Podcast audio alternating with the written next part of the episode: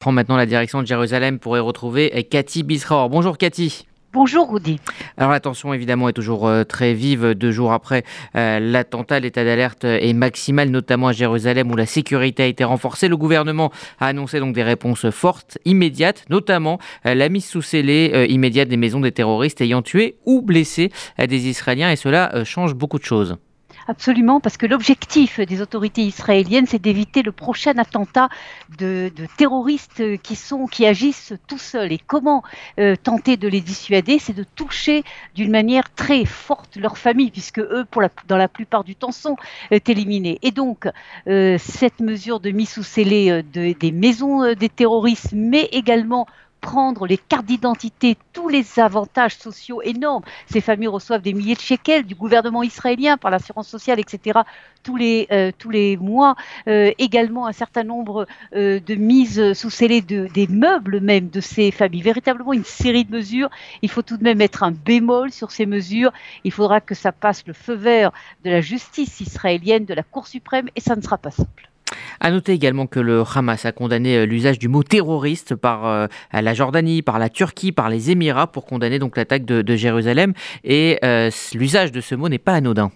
Absolument. Je crois qu'il faut rajouter aux trois pays que vous avez cités également, et surtout, à mon avis, l'Arabie saoudite. C'est la première fois que l'on voit une condamnation euh, très claire du gouvernement saoudien officiel en utilisant également euh, le mot euh, terroriste. Et cela montre bien dans quelle direction cela va depuis quelques années d'ailleurs, mais on le voit d'une manière très claire depuis quelques mois de ces pays qui tentent de se détacher de la politique terroriste extrémiste du Hamas. Et c'est donc dans ce contexte euh, qu'Anthony Blinken arrive aujourd'hui en Israël. Il doit rencontrer Benjamin Netanyahu. Il rencontrera également Mahmoud Abbas.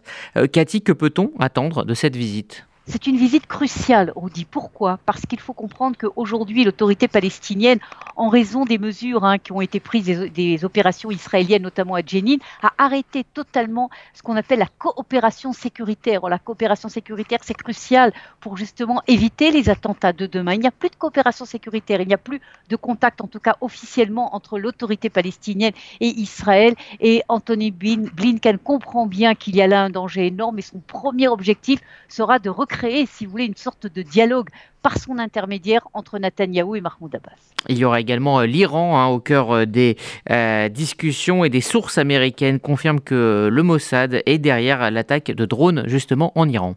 En fait, il y a eu deux affaires spectaculaires hein, en Iran. La première, cette affaire de drone dont vous parlez, il faut rappeler que cela s'est passé non pas dans une zone frontalière comme on a l'habitude de le voir, mais au beau milieu de l'Iran, en à Ispan, au beau milieu de la ville d'Ispan, euh, des drones, ou peut-être pas exactement des drones, on ne sait pas encore exactement quoi, mais en tout cas, on fait exploser euh, euh, quelque chose qui semblait de toute évidence militaire au sein de cette ville, au milieu de cette ville d'Ispan. Et puis il y a eu une autre opération il y a quelques heures également spectaculaires, un convoi de plusieurs dizaines de camions à la frontière entre l'Irak et la Syrie, de toute évidence des convois d'armes qui sont liés à l'Iran, ont euh, explosé. Évidemment, à chaque fois, on pense à la piste israélienne.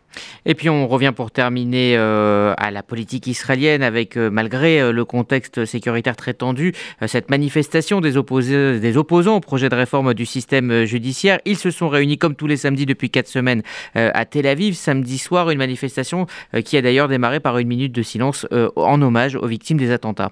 Absolument. Ça a été très important pour les organisateurs de dire d'abord cette minute de silence avant de manifester. Une manifestation pas seulement à Tel Aviv, également à Jérusalem et dans d'autres villes euh, d'Israël. Ce matin, il y aura une réunion importante à la présidence euh, de l'État autour du président euh, Herzog pour tenter un tout début de dialogue entre ceux qui s'opposent à cette réforme et ceux qui veulent cette réforme.